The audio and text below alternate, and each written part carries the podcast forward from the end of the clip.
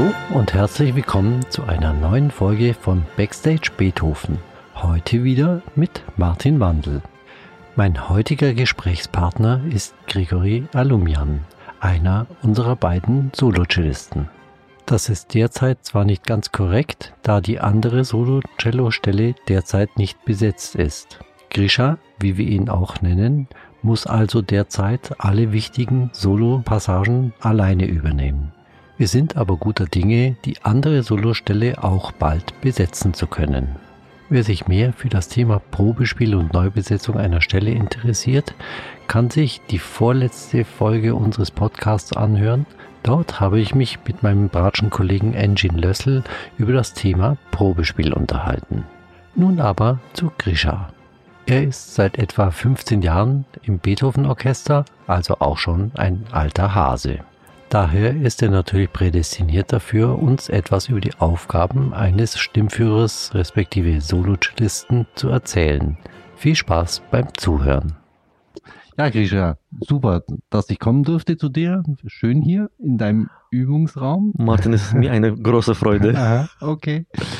Ja, ich wollte mich mit dir unterhalten drüber. Ich ziehe mal meine tollen Notizen raus über die Aufgaben eines Solostreichers, eines Solocellisten, was du im Orchester mm, zu erledigen hast, was dein Job ist und was der Unterschied zu anderen Streichern ist und so weiter und so fort. Ich dachte mir auch, dass wir vielleicht mit den Äußerlichkeiten anfangen. Woran erkennt man einen Solostreicher eigentlich? Genau. Also Martin, es ist ähm, äh, über dieses Thema kann man natürlich kurz was sagen oder unendlich lang unterhalten, weil Aha. es gibt sehr Zwischenweg am besten. Genau. nee, es gibt natürlich ähm, objektive Sachen und subjektive Sachen, ja. Mhm. Und äh, wir reden jetzt erstmal über objektive Sachen, ja. Das heißt, Ja. Stimmführer, das ist derjenige, äh, derjenige, der sitzt natürlich am ersten Pult. Mhm. In unserem Fall von äh, also Cello, Cello-Gruppe ist äh, meistens links, ja, Ja. und äh, der genießt ähm, die Position, wo er am nächsten zum Dirigent ist, ja. Ah, ja, das ja. heißt, Mhm. sollte bedeuten, der kann die Impulse von Dirigenten am besten verstehen, am besten fühlen und eventuell dann weiterleiten. Ja. Also Mhm. das ist jetzt dann Stimmführer und äh, natürlich dann die alle Soli, die im Stück vorhanden sind, sind dann äh, für Stimmführer gedacht. Mhm. Ja, also das heißt, der ist dann also individuell zu hören im Konzert. Also die großen Soli, wenn der Rest der Cello-Gruppe äh, aufhört zu spielen, Genau. dann Genau. bleibst du allein übrig und Ja, ja. das ist das ist quasi dann Hauptaufgabe, ja. Aha. So denke ich mir. Ja, Meistens. ja. Und auch so die Kommunikation mit den anderen Stimmführern auch und so weiter und so fort, dass man das aufeinander abstimmt. Und ja, Kommunikation ergibt sich. Ja, Mhm. also es ist äh, auch äh, hängt sehr viel von dem Stück. Manchmal ist es mehr, manchmal ist es weniger, mhm. manchmal ist der rhythmische Fluss vorgegeben ja, von vielleicht von Schlagzeuger oder von, von irgendwelcher rhythmischer Struktur. ja, Da braucht man eher weniger. mhm. Irgendwo bei manchen Stücken ist es mehr und dann natürlich braucht man mehr Kommunikation und dann ist man natürlich äh, auch eine äh, schön, wenn die äh, Kollegen vorne auch sich kammermusikalisch besser verstehen und vielleicht sogar spielen was zusammen. ja. Das trägt immer bei. Also das ist immer gut. Trefft ihr euch manchmal auch vorher, zum Beispiel vor der ersten Probe, dass sich alle Stimmführer bei einem kniffligen Stück vorher treffen, um die Stücke kennenzulernen? Es gibt da keine Regel. Also Ah. zum Beispiel dieses Jahr spielen wir Beethoven oft. Da Mhm. braucht man eigentlich sich nicht zu treffen, weil man kennt schon Das kennt ja, also alles, fast ja, ja. auswendig. Aha. Aber natürlich gibt es Programme, wo man denkt, okay, lieber treffen wir uns äh, in diskreten Kreis, ja, um eventuell äh, Verschiedenheiten zu beseitigen, ja. Mhm. als man dann in Anwesenheit von ganzen Orchester plötzlich irgendwie Streit äh, ja. sowieso kommt, ja. Aber vielleicht dann auf, mit diesem erstmal so im äh, Quartettkreis kann man das vielleicht besser ja, klären. ja. Aha. Eine wichtige Aufgabe sind ja auch oft die Striche. Ein Ja. steter Quell der Freude, wie wir alle wissen, aber das müsste man vielleicht für Leute aus unserem Publikum hier im Podcast ein bisschen erklären, warum das so wichtig ist. Hm, Das ist jetzt, äh, ich würde sagen, diese Freude an Strichen machen oder diese Problematik an Strichen machen, das ist sehr subjektiv. Ja. äh, dann würde ich lieber sagen, wie ich das sehe. Mhm. Für Publikum natürlich ist es schöner von Aussehen her. Ja, Mhm. dass man einfach, äh, dass, das Bild stimmt. Ja. Ja. dass man einfach nur der Publikum sieht, dass es organisiert ist. Ja, Ja, von Aussehen. mhm. Vom praktischen her, ich denke, es gibt wirklich in dem Beruf, wo alles sehr subjektiv ist, ja. wirklich nicht Begriff richtig oder nicht richtig. Genau. Deswegen, man muss einfach halt organisieren Mhm. und äh, ich äh, denke, wenn man das so betrachtet, dann ist es Problematik weg. Ja? Mhm. Wenn man das wirklich als schwarz-weiß, richtig, unrichtig sieht, dann ist natürlich dann sofort Interessenkonflikt. Ja. Ja, und dann unter Umständen, es kann auch unähnliche Geschichte sein. Oder wenn man das, so wie ich im ersten Fall beschrieben habe, Ja. so subjektive Sache, dann es geht einfach nur um Organisieren. Mhm. Und äh, da zum Glück haben wir einfach dann so Hierarchie. Das Ja. heißt, Stimmführer sagt, wir machen das so. Mhm. Und äh, im besten Fall, wenn die anderen Stimmführer das auch so sehen, gegebenenfalls, wenn äh, ein Konzertmeister sagt, ich möchte gerne das so haben, dann ist es so. Ja. Oder im schlimmsten Fall, wenn es verschiedene Meinungen äh, sind, dann sagt dann einfach Dirigent. Ja. Wenn Mhm. er sich da wirklich mit der Materie auskennt. Ja, im Moment in unserem Beethoven-Orchester, diese Zeit zum Glück, hat sich so ergeben, dass äh, Dirigent und Stimmführer meisten haben wir damit kein Problem. Mhm. Ja. Ja. Obwohl ab und zu Okay. mal es natürlich ein heikles Thema ist. ja, klar. Aber Ja. solange das Ziel, möglichst gut zu spielen, Genau. äh, übereinstimmt, gibt es eigentlich kein Problem. Genau. Hm. Ja, das leitet eigentlich dazu über. Ähm, Entschuldigung, ich, ich sage noch, äh, dazu kommt natürlich ein wichtiger Punkt aus meiner Sicht. Äh, wir haben im Orchester verschiedene, bei Streicher jetzt meine ich, ja, mhm. also verschiedene Schulen. Ja, manche kommen Ja. aus Russland, manche kommen aus Asien, manche haben deutsche Schule, ja, und da sind ein bisschen verschiedene Arten und Weise, wie man das gleiche Ziel eigentlich erreicht. Ja, genau. Ja. Mhm. Manche spielen ein bisschen an der Spitze, manche lieber mehr am Frosch, ja. Mhm. Und das alles das soll man zu einem bringen. Mhm. Manchmal dran liegt es auch, ja, dass man Ja, ja. wirklich verschiedene äh, Schulen hat und verschiedene Ansichten, ja, Mhm. wie man so Staccato oder Spiccato oder Legato Ja. spielt, in welchem Bogenteil. Das ist ein bisschen auch problematisch. Mhm. Ja, ja. Und da hast du natürlich mit den anderen Stimmeführern zusammen prägenden Einfluss drauf. Genau, Ja, genau. mhm. Umso wichtiger, dass ihr euch gut untereinander versteht oder euch einigen könnt oder Genau. einen Kompromiss findet. Hm. Das ist natürlich viel eben, dazu wollte ich gerade übergehen. Ähm, klar, man sieht von außen, ihr sitzt vorne und macht die Striche, aber es läuft auch relativ viel im Hintergrund, was du machen musst, was in der Vorbereitung, bevor ein Konzert überhaupt eine Konzertwoche losläuft. Ist da viel Arbeit oder? Naja, ist eigentlich, es ist nicht wirklich jetzt äh, gezielt Arbeit, sondern man sollte sich einfach in Form Mhm. halten, ja. Und dazu äh, gehören schon ein paar Stunden, ja, also Vorbereitung, also täglich. Also ich meine, man muss einfach bereit sein, da vorne immer schön zu spielen, Ja. Solo oder man kann dann sich nicht verstecken. Mhm. Ja, man ist immer dann auf Präsentierteller und äh, im Orchester ist eben diese Spezifik, dass auch nicht nur im Konzerten, sondern bei, auch bei den Proben, du spielst immer vor Publikum und äh, für Kollegen würde ich sagen, ja, und das ist schon Ja. was anderes, als man dann einmal die Woche ins Konzert Mhm. geht und spielt. Du bist immer zu hören und Ja.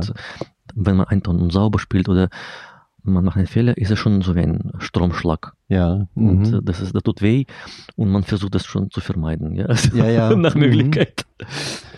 Klar, du musst spielen. Selbst äh, wenn einer hinten in der Gruppe mal was weglässt oder Genau. äh, springt, das ist noch eine lässliche Sünde, aber du darfst nicht aussteigen. Du musst Genau. eigentlich immer am Ball bleiben. Das ist natürlich eine ziemliche Belastung. Hm. Ach ja, eine Aufgabe von dir ist zum Beispiel auch in Probespielen, für ein Cello-Probespiel, das Probespiel zu leiten. Genau. Wie, wie machst du das? Naja, da ist eigentlich jetzt keine, keine, keine große Sache. Ja, Man, ah. also ich meine, wir sind interessiert, dass die Leute, die zum Probespiel kommen, Ja. ähm, ihre beste Leistung abliefern. Deswegen, man kann einfach nur ermutigen, freundlich sein und äh, versuchen, diese offizielle Atmosphäre, auch Ah. diese Drucksituation ein bisschen lässiger zu gestalten. So Ja. sehe ich meine Aufgabe, ja, weil Mhm. wir sind interessiert, dass die, die plötzlich 20 Teilnehmer sich so gut wie möglich präsentieren und Mhm. dass wir auch von Typ her, Spielertyp her wirklich auswählen, Mhm. denjenigen, ja. Und beim Gespräch mit der Gruppe, das wird natürlich bei euch wahrscheinlich auch demokratisch dann abgestimmt, wer weitergeht. Genau. Leitest du das irgendwie oder läuft es bei euch in der Gruppe so gut, dass das von selber passiert, dieser Abstimmungsprozess? Also bei uns läuft es eigentlich unproblematisch. Ja? Also ich meine, natürlich sagt man da paar, paar Sätze, aber wir tauschen uns schon grundsätzlich Mhm. aus Ja, und dann äh, so, wir machen quasi eine Runde, ja. Mhm. dann wir besprechen jeden Kandidat und äh, jeder hat äh, nicht nur jetzt seine Stimme, sondern jeder sagt, was ihm aufgefallen ist und dann stimmen wir einfach ab. Mhm. Ja, und das ist wirklich, also in unserem Fall ist unproblematisch. Ah ja, Ja. Mhm. also nicht mehr, wie es vielleicht vor 30, 40, 15 Jahr- Jahren war, diktatorisch, dass der Solo-Cellist sagt, der kommt weiter, sondern eigentlich echte Demokratie. Naja, ich meine, natürlich kann man als Socialist ein bisschen quasi probieren, Mhm. Druck auszumachen, aber letztendlich auf, äh, auf längere Distanz, also ich meine, wenn man nach vorne guckt, wenn man weiß, dass mit, mit einem Kollegen und mit, anderen Kollegen, die schon da sind, äh, du hast immer was zu tun, Ja, das nutzt sich nicht. Also es ist einfach kontraproduktiv. Es ja, ist genau. lieber wirklich jemanden finden, der mit allen gut spielt und äh, gut Und sich menschlich auch. Genau, genau. Ja. Mhm. Das, ist, das ist wirklich, weil letztendlich schon Richtung März, April, wo Mai, kurz vor dem Urlaub, äh, Ja. schon alle sind müde, angespannt und viele Programme, auch viele Open haben sie gesammelt, ja, mit Premieren. Mhm. Da, wenn es dazu noch menschliche Unverständnis dazu kommt, es wird dann Wird schwierig. schwierig. und mühsam. Mhm. Das sollte man eigentlich umgehen. ja, Dadurch man diese Entscheidung, dass man jemanden nimmt, dass alle sind zufrieden damit. ja, Ja.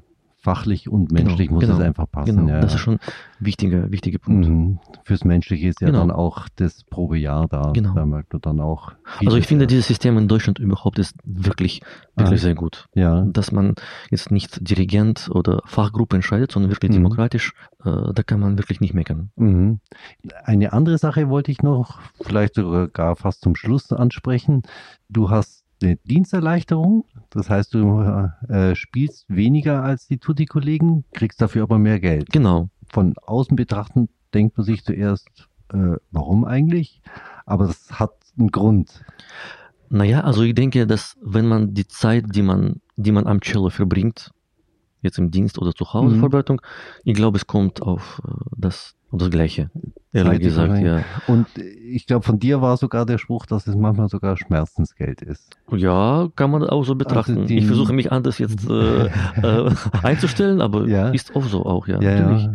Ich meine, aber das verstehen alle. Also ich meine, jeder, der auch in, in Tutti spielt, der, der kennt, also ich, ich, ich würde es nicht sagen, dass derjenige, der in Tutti spielt, hat weniger Druck, Mhm. also we- weniger Leistungsdruck. Ich Mhm. meine, wenn jemand jetzt äh, in der Pause auf der Tutti plötzlich sich äh, das solistisch äußert, das ist Ja. jetzt äh, nicht weniger peinlich. Ja? Also es ist einfach nur da ein bisschen, vielleicht mehr Möglichkeit, sich ein bisschen dann hinter äh, ein bisschen zu verstecken, ja, ja, mhm. was wir vorne überhaupt nicht haben. Mhm. Da ist man ein bisschen flexibler, ja. Ja, Aber Druck haben alle. Ich ja. meine, heutzutage ist es so viele Musiker und äh, der grundsätzlich Niveau ist schon so hoch und äh, ja, also es ist, Mhm. ich würde nie sagen, dass die Tutisten haben das leicht, aber Ja. nur halt, wir haben ein bisschen mehr Druck und einfach, äh, wir müssen mehr investieren ins Üben vielleicht und Ja. auch andere Aufgaben als nur das Spielen. Ja, gerade so die äh, solistischen Aufgaben, vor allem in irgendwelchen Opern, gibt's ja doch oft unangenehme Soli und ich finde ja so ein Solo aus dem Orchester viel schlimmer, als wenn man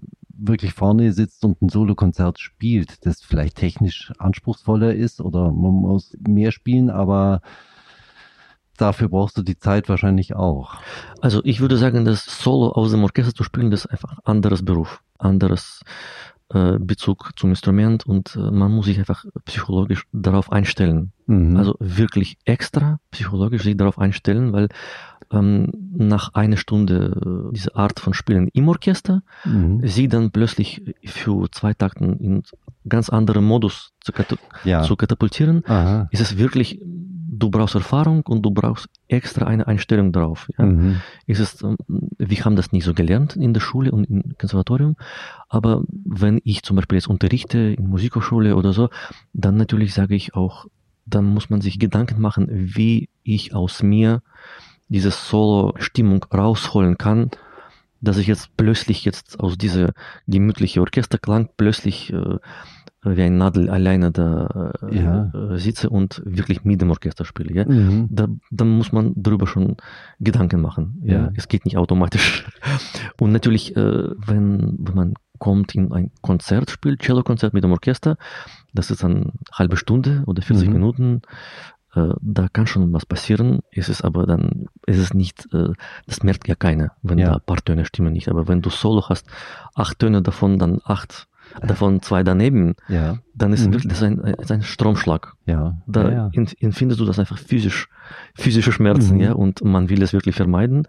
Und dann überlegt man schon, wie man sich dann entspannt oder konzentriert. ja. Ja, also ist ein bisschen spezifisch. Ja, richtig üben kann man das ja nicht, Eigentlich sondern man nicht, kann nee. sich nur mental darauf Genau, vorbereiten. genau.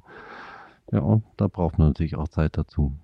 Und auch die Möglichkeit, von nebenher Kammermusik zu machen, um das auch zu trainieren. Also Kammermusik, äh, das ist jetzt äh, nicht nur für Stimmführer. Also jeder, der ein ganzes Studium hinter sich hat, braucht ein bisschen Abwechslung von Ja. Orchesterarbeit, weil das ist so ein, ein bisschen so ein frisches Luft, wo man sich ein bisschen auch allein ähm, die Musik, allein der Musik widmet und ähm, ohne Dirigent Gestaltungsmöglichkeit hat. Ja, weil im Ja. Orchester trotz dieser Schönheit von unserem Beruf Ja. man ist quasi dann von Wille von anderen sehr abhängig. Ja? Mhm. Und ist auch, es muss auch so sein. Ja, ja, Ja, weil Wenn, ich, wenn jeder, funktionieren, äh, jeder fängt an, sich jetzt künstlerisch äh, da ähm, wirklich äh, zu verwirklichen, es, es, es gibt ein Haus. Ja, das heißt, ich versuche mich so auch einzustellen im Orchester, dass ich bin eigentlich derjenige, der Wille von Dirigenten transportieren sollte. Ja. Ja.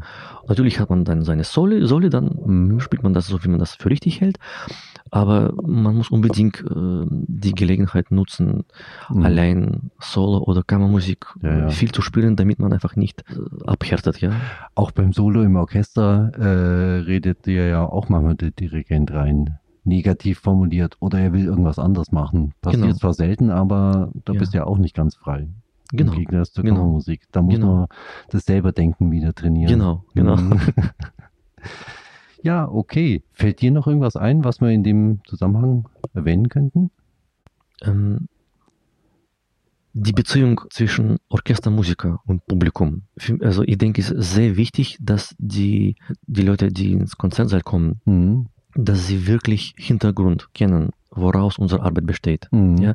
Weil ähm, ich kann mir vorstellen, dass als Zuhörer du hast ein bestimmtes Bild, du bist nur im Konzert, ja, und äh, es sieht alles sehr fröhlich aus und äh, feierlich und sieht immer nach Spaß aus, ja. Und ich habe oft habe ich Gefühl, dass die Leute, die wirklich nicht verstehen, wo- woraus unser Beruf besteht, ist es einfach dann diese Kommunikation und dieses Verständnis fehlt ein bisschen. Und Mhm.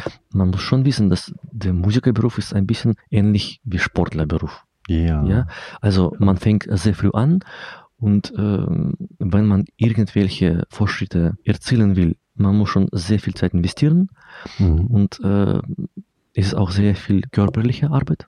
Und wenn man älter wird, man muss es genauso betrachten. Mhm. Und äh, es ist wirklich Sport, weil du, du musst jetzt nicht einfach nur gut sein, um eine Stelle zu bekommen. Du musst einfach an bestimmten Tag besser als alle anderen sein Ja. und für jede Position. Also wenn du Stimmführer bist, natürlich, du hast vielleicht ein bisschen höheres Niveau für Probespiel. Aber wenn du, wenn ich jetzt Tutti-Probespiele sehe, wie viele Bewerbungen da sind und wie viele Mhm. gute Leute kommen und auch die bekommen oft äh, keine Stellen, das ist wirklich eine riesige Konkurrenz. Und gerade in dem Bereich, äh, wo es nicht nur um objektive Sachen geht, schneller oder höher, ja, Mhm. einfach und wirklich subjektive Sachen, schöner, äh, interessanter, da muss schon wirklich Biss haben und wirklich arbeiten, ja. Ja. Und äh, bevor man an die Position äh, sitzt, Tutti oder Stimmführer, da ist wirklich viele, viele Arbeitsstunden äh, hinter dir sind und ähm, es ist schön, wenn Publikum diese, ähm, diese Treppe, jeder Schritt in diese Treppe einfach kennt, wie man dahin gelangt. auf die Bühne. Und das hört ja dann auch nicht auf, wenn man seine Stelle hat. Man muss ja bis zum Ende des Berufslebens dranbleiben. Genau, genau. Wir beide werden auch nicht jünger und Genau. ich merke das Ja. oft, dass die Finger, gerade was Geschwindigkeit und so weiter betrifft, jetzt mehr Training brauchen als noch vor 20 Jahren. Genau, und ähm, man merkt dann, wenn man ein bisschen älter wird, so wie ich oder du, Martin, dann irgendwann mal verlagern sich die Themen in der Pausen in die Richtung, äh, wo Ja. ist der bessere Physiotherapeut oder Genau. was machst du gerade, joggen oder nee, joggen Ja. ist für mich zu viel. Ja. Mhm. So. Ja. ja, prima. Dann sage ich vielen Dank Martin, und ich habe zu danken. bald wieder im Dienst. Super, freut mich. Bis bald. Tschüss. Ciao.